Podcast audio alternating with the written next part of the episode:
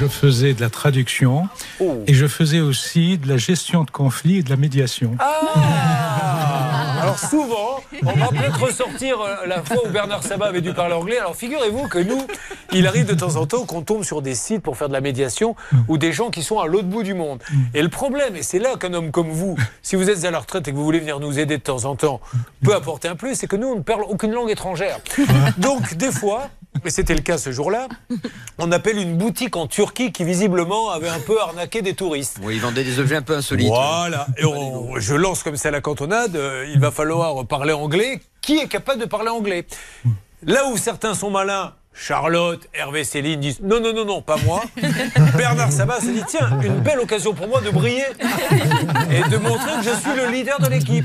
Et donc on appelle le magasin, je lui dis tu es sûr que tu vas parler anglais? Oui, oui. Et je vous demande de bien écouter maintenant cette négociation en anglais.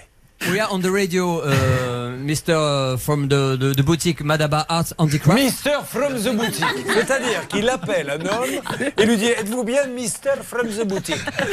Sorry, sorry. Alors, quelle langue, combien de langues parlez-vous? Moi, moi, je parle l'anglais, entre autres, ouais, et l'arabe et le français, bien sûr. Donc, vous faisiez des traductions anglais, français, arabe. Voilà. Et, euh, et j'ai une formation aussi d'interprète de conférences. D'accord. D'interprétation simultanée. Je vais arrêter de vous poser des questions. Dans deux minutes, il va dire Je peux éventuellement conduire un TGV. J'ai été l'un des trois hommes qui étaient sur la Lune. On n'a pas beaucoup parlé de moi.